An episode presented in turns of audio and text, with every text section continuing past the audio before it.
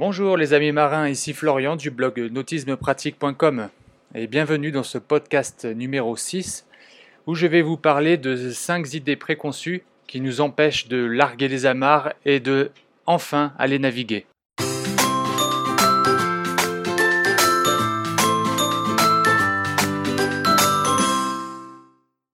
Et oui, parce que quand on a un bateau, on est toujours un petit peu hésitant, surtout quand on débute, à, partir en mer. Donc on pense toujours qu'on a euh, quelque chose à faire, euh, qu'il nous manque quelque chose dans l'équipement, etc., euh, etc.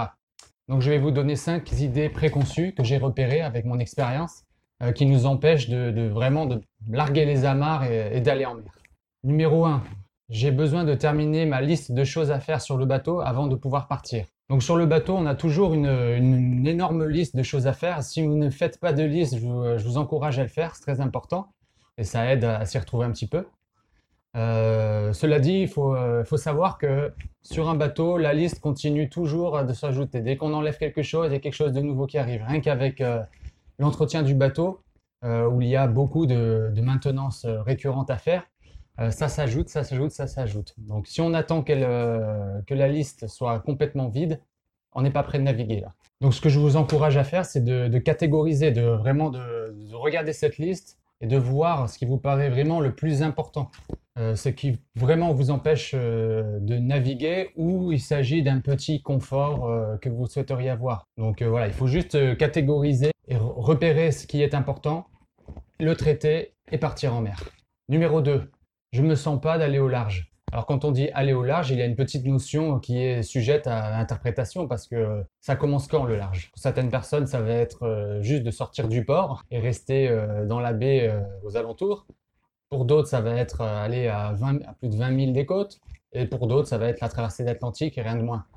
Donc ça dépend un petit peu de tout le monde. Et c'est vrai, quand on débute dans le, dans le nautisme, quand on pense au large, on a tout de suite des images de, longues traversées, de nuit, avec euh, des grains, du vent violent, des vagues de 8 mètres.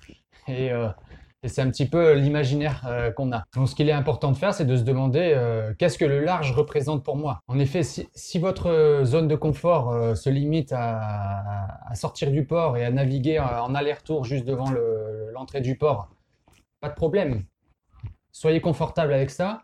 Et puis la fois d'après, essayez quelque chose d'un petit peu plus avancé. Donc si au début, voilà, votre projet, c'est de, votre zone de confort et de, juste sortir du port, choisissez un jour où il fait beau, il n'y a pas de vent du tout, ou alors juste un petit peu, c'est à la voile quand même pour permettre d'avancer. Et, euh, entraînez-vous comme ça.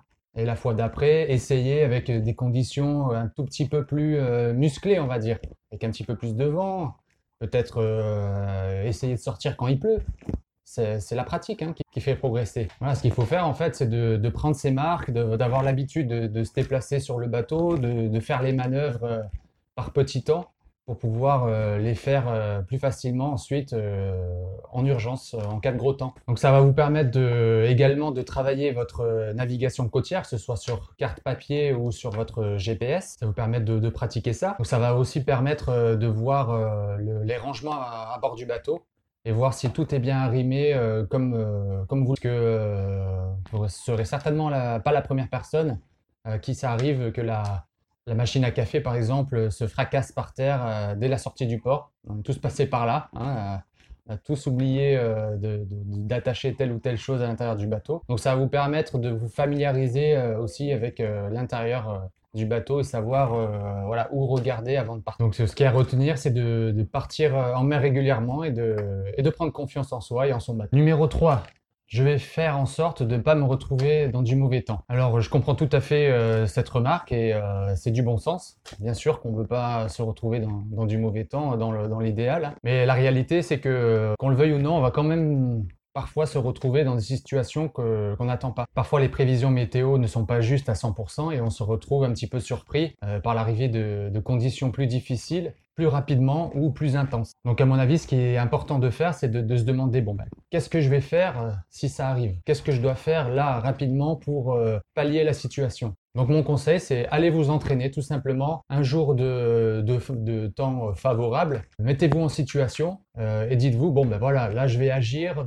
Dans ce qu'il faut faire, en fait, c'est tout simplement s'entraîner. C'est un petit peu comme tout dans la vie, c'est avec la pratique qu'on arrive à, s'améliorer. Donc ce que je vous propose de faire dans ces cas-là, c'est de, sortir un jour euh, où il fait beau, il n'y a pas de vent, pas de vagues, un petit peu de vent, euh, surtout pour les voiliers, hein, et de, s'entraîner, et de simuler un petit peu l'arrivée d'un d'un grain et de s'entraîner à faire euh, les manœuvres qui permettent de, naviguer correctement euh, en, laissant un petit peu passer le mauvais temps ou quand même arriver à, destination. Prise de riz, euh, la réduction de la voilure pour les, pour les voiliers par exemple. donc c'est important de s'entraîner comme ça. Et après c'est aussi important de, une fois que c'est terminé de retour au port, au bar du coin, au restaurant, de débriefer avec le reste de l'équipage et essayer de voir un petit peu euh, ce qu'il faudrait euh, améliorer euh, dans ces manœuvres pour qu'elles soient plus instinctives, plus rapides. voilà. Numéro 4, je dois absolument acheter ça avant de partir. Donc ça, ça peut être n'importe quel objet très cher ou encombrant que vous ne pourrez pas stocker à bord et que vous pensez vraiment avoir besoin euh, pour votre navigation. Parce que comme vous le savez très bien, l'espace sur un bateau est très limité. Donc euh, moi, ce que je conseille de faire, c'est de, poser des bonnes questions d'une manière pragmatique, à savoir, voilà, qu'est-ce que je peux utiliser que j'ai déjà à bord et dans quelle mesure je dois absolument euh, acheter le dernier en date ou faire telle ou telle amélioration. Est-ce que quand même naviguer avec ce que j'ai à bord est suffisant? Donc il faut faire un petit peu l'inventaire de, ce qu'on a s'assurer qu'on sait euh, bien l'utiliser, connaître les limitations de cet objet, par exemple, et ainsi savoir si oui ou non il va falloir acheter le, dernier ou euh, quelque chose de nouveau. Donc moi je pense qu'il est plus important de, savoir pourquoi on aurait besoin de telle ou telle chose. chose. Donc moi je pense qu'il est plus important dans un premier temps de savoir euh, pourquoi on doit acheter telle ou telle chose plutôt que d'y aller d'aller l'acheter bien en tête euh, sans savoir euh, pourquoi, parce que ça arrive, hein, malheureusement, on sait tout savoir par le marketing, et euh, savoir pourquoi, et, sans savoir comment l'utiliser aussi. Et parfois, ce sont ces petites choses qui, qui font qu'on perd du temps, en fait. On ne va pas naviguer parce qu'on attend de recevoir le colis, on attend que tel ou tel système électronique soit installé sur le bateau pour pouvoir enfin y aller. Numéro 5, je ne suis pas bricoleur et euh, si quelque chose casse sur le bateau, je pense pas que je vais pouvoir réparer. Alors ça, c'est quelque chose que j'entends euh, très régulièrement hein, sur, les pontons parmi euh, mes clients et vous ne pouvez pas imaginer les résultats qu'on peut obtenir même en partant de zéro. Donc, commencez par un secteur du bateau qui vous intéresse de travailler, quelque chose que vous avez envie d'apprendre. Donc ça peut être, je sais pas, l'entretien des voiles, ça peut être comment faire euh, son carénage soi-même, faire un polish, nettoyer le bateau. En fait, peu importe, mais il faut que ce soit quelque chose qui, euh, vous intéresse quand même un minimum et euh, ça vous permet d'apprendre plus facilement. Ensuite, si vous avez l'habitude de faire faire ces travaux par votre professionnel localement, ce que vous pouvez faire, c'est le, jour où il intervient, de lui demander si ça ne le dérange pas que vous soyez à bord pour lui poser des questions, pour qu'il prévoit un tout petit peu plus de temps pour pouvoir répondre à toutes vos questions. Et quand il est là euh, en train de, faire euh, les opérations euh, sur le bateau, posez-lui un maximum de questions, regardez ce qu'il fait, essayez de comprendre pourquoi il, fait telle chose ou telle chose et pourquoi il, ne fait pas d'autre chose. Et l'important, c'est d'apprendre. bon, ça peut arriver que certains professionnels ne voient pas ça d'un bon oeil puisqu'ils auront la sensation que, et c'est peut-être le cas d'ailleurs, hein, la prochaine fois, vous ne ferez pas appel à lui. Moi, en tant que, professionnel de l'entretien de bateau, ça ne me pose euh, aucun problème. J'aime bien transmettre. Euh, et, quand des clients me posent des questions, au contraire j'adore ça et je les encourage à le faire. En tout cas, voilà, apprenez de, ce professionnel. Euh, même si vous ne faites pas ces travaux-là et vous continuez à faire appel, faire appel à lui dans le futur, au moins vous saurez euh, de, quoi, de quoi vous parlez. Voilà. Vous avez assisté aux opérations et vous savez exactement euh, de quoi il s'agit. Un autre conseil que je peux vous donner, c'est de lire le blog Notice de pratique. Voilà, pour apprendre à, bricoler sur son bateau.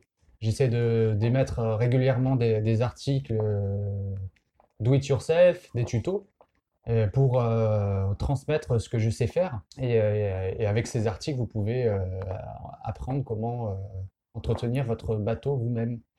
Et euh, si vous avez des questions, toujours sur les articles, n'hésitez pas à me les mettre dans les commentaires. Hein. N'hésitez pas. Et en plus de ça, sur le blog, là tout récemment, j'ai lancé un, service de, coaching personnalisé pour ceux qui veulent vraiment aller plus loin et avoir un accompagnement individuel.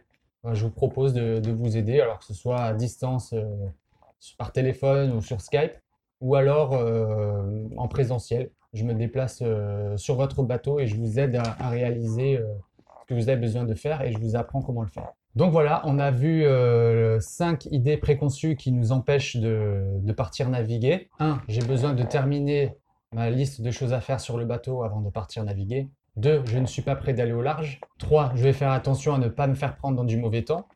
4. Je dois absolument acheter tel ou tel objet avant de partir.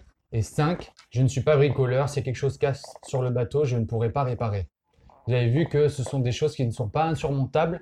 Euh, dans une manière générale, ce que je, propose de faire, c'est de vraiment se poser des bonnes questions et d'être pragmatique, en fait. Est-ce qu'on a vraiment besoin de faire ça? Est-ce qu'on a vraiment besoin d'attendre euh, sur tel événement pour aller naviguer? Non.